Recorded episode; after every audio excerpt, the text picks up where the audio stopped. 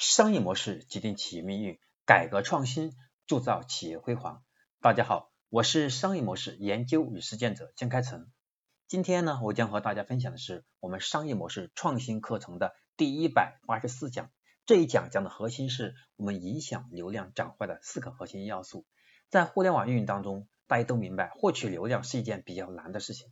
因为流量本来就越来越贵。但是如何在流量来临的时候促进更好的转化？更是一件不容易的事情，而影响流量转化的因素主要有以下四个：第一，获取方式；第二，落地设计；第三，转化分析；第四是流量承接。我们分别从四种方式来和大家分享流量转化的四个核心要素。那么第一个，我们来看获取方式，在流量的转化环节，首先要考虑的是我们的渠道或者广告的投放，它是否和我们想要的用户精准。如果我们在投放广告的时候，或者我们在和渠道合作的时候，本身我们的用户的画像和我们投的广告和我们的资源通道是不匹配的，那么首先我们的转化的时候肯定就会存在问题，这第一个我们要考虑的。第二个是落地页面，我们的落地页其实是指的是用户看到广告后，通过点击跳转到我们希望跳转的界面上，那么这个过程当中，我们经常需要做些很好的引导转化。其实，在移动端上，信息流是最常见的广告形式。而落地页起到的承接和转化的核心重要作用，所以在落地页面的时候，我们主要考虑到三个要点。第一个要点是我们要用很好的语言或者视觉的方式引导用户去点击，这样才能够去提升转化。第二个点呢，是我们在移动端上做广告投放的时候，我们要考虑到能否去加一些活动，当用户看到这个活动当中能够让他感受到价值或者感受到利益的时候。它就会加速一些行动，进而把我们的转化进行提升。那么第三个呢，是在我们的整个落地这个页面的过程当中，我们需要考虑到是用户的心理路程。什么的心理路程呢？首先我们要给用户一个视觉冲击，让他看到想看到的。第二点是给他一个行动力，给他一个动因，让他有点击的欲望。第三个最好是我们能够把产品的一些核心业、核心的卖点。或者核心的价值点，能够提前和用户告诉他，他获得这个产品之后会有哪些的感受。所以，我们经常在落地的时候，要能够把一些关键、关键的用户的行动决策要素给它放大，或者是通过一些视觉的方式体现出来。好，这是落地。我们再看第三个是转化分析，从落地到用户最终行为的数据的落地，我们需要一套。前链路的数据分析，这里最重要的就是漏斗分析。我们需要多少个数据的整合，并且在一套强大的工具的过程当中，用工具来帮助我们去完成工作。在这里面有个很重要的是叫数据分析，或者是我们叫数据决策。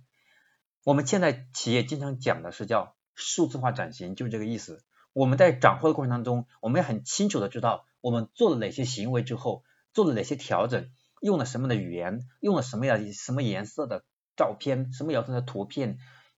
做了之后有什么样的结果？所以在这里面就会涉及到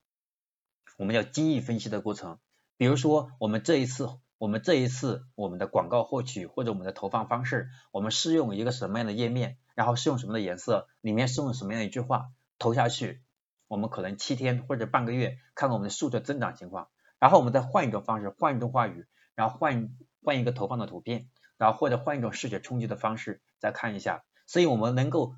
最终是找到哪一个行为之后，这个数据变化这一块，我们就接下来把这个投放方式给它放大，或者把这个渠道把它进行延伸、深度合作。第四个是我们流量承接，我们流量承接的过程，因为主要考虑到两个，第一个就是我们和一些平台合作，比如说我们在和一些大号合作，那么他给我们引流嘛。那这过程当中，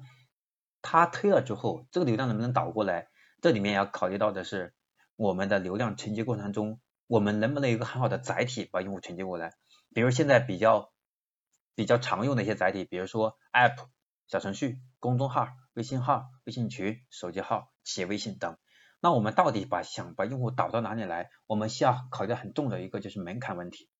所以流量承接既要考虑到这个流量的。这个流量的属性和我们现在想达到的流量池当中的一个连一个连接点，对吧？比如说我们现在看到比较好的方式，就是我们首先把用户导到公众号或者导到小程序当中来，我们再用别的方式和用户进行交互，然后加深用户的关系链，最终我们一样可以很好的提升转化。所以这是我今天要和大家分享的，我们第一百八十四讲影响流量转化的四个核心要素，在这里和大家做一个总结。第一是获取方式，第二是落地页面，第三是我们转化分析，第四是流量承接。我们要想去获取更好的转化，我们需要从四个。要素方面进行深度的分析，不断去调整，最终把我们的转化率拉得更高。我是商业模式研究与实践者金开成。那今天我要和大家分享的第一百八十四讲影响流量转化的四个核心要素就讲到这里。下一讲也就是我们商业模式创新课程的第一百八十五讲，我将和大家去聊现在我们企业都非常重视的一个关键话题，叫私域流量。所以第一百八十五讲我会讲私域我们用户运营的六大数据，从数据的维度，我们如何去把我们私域运营给它做好。我们下一讲再见。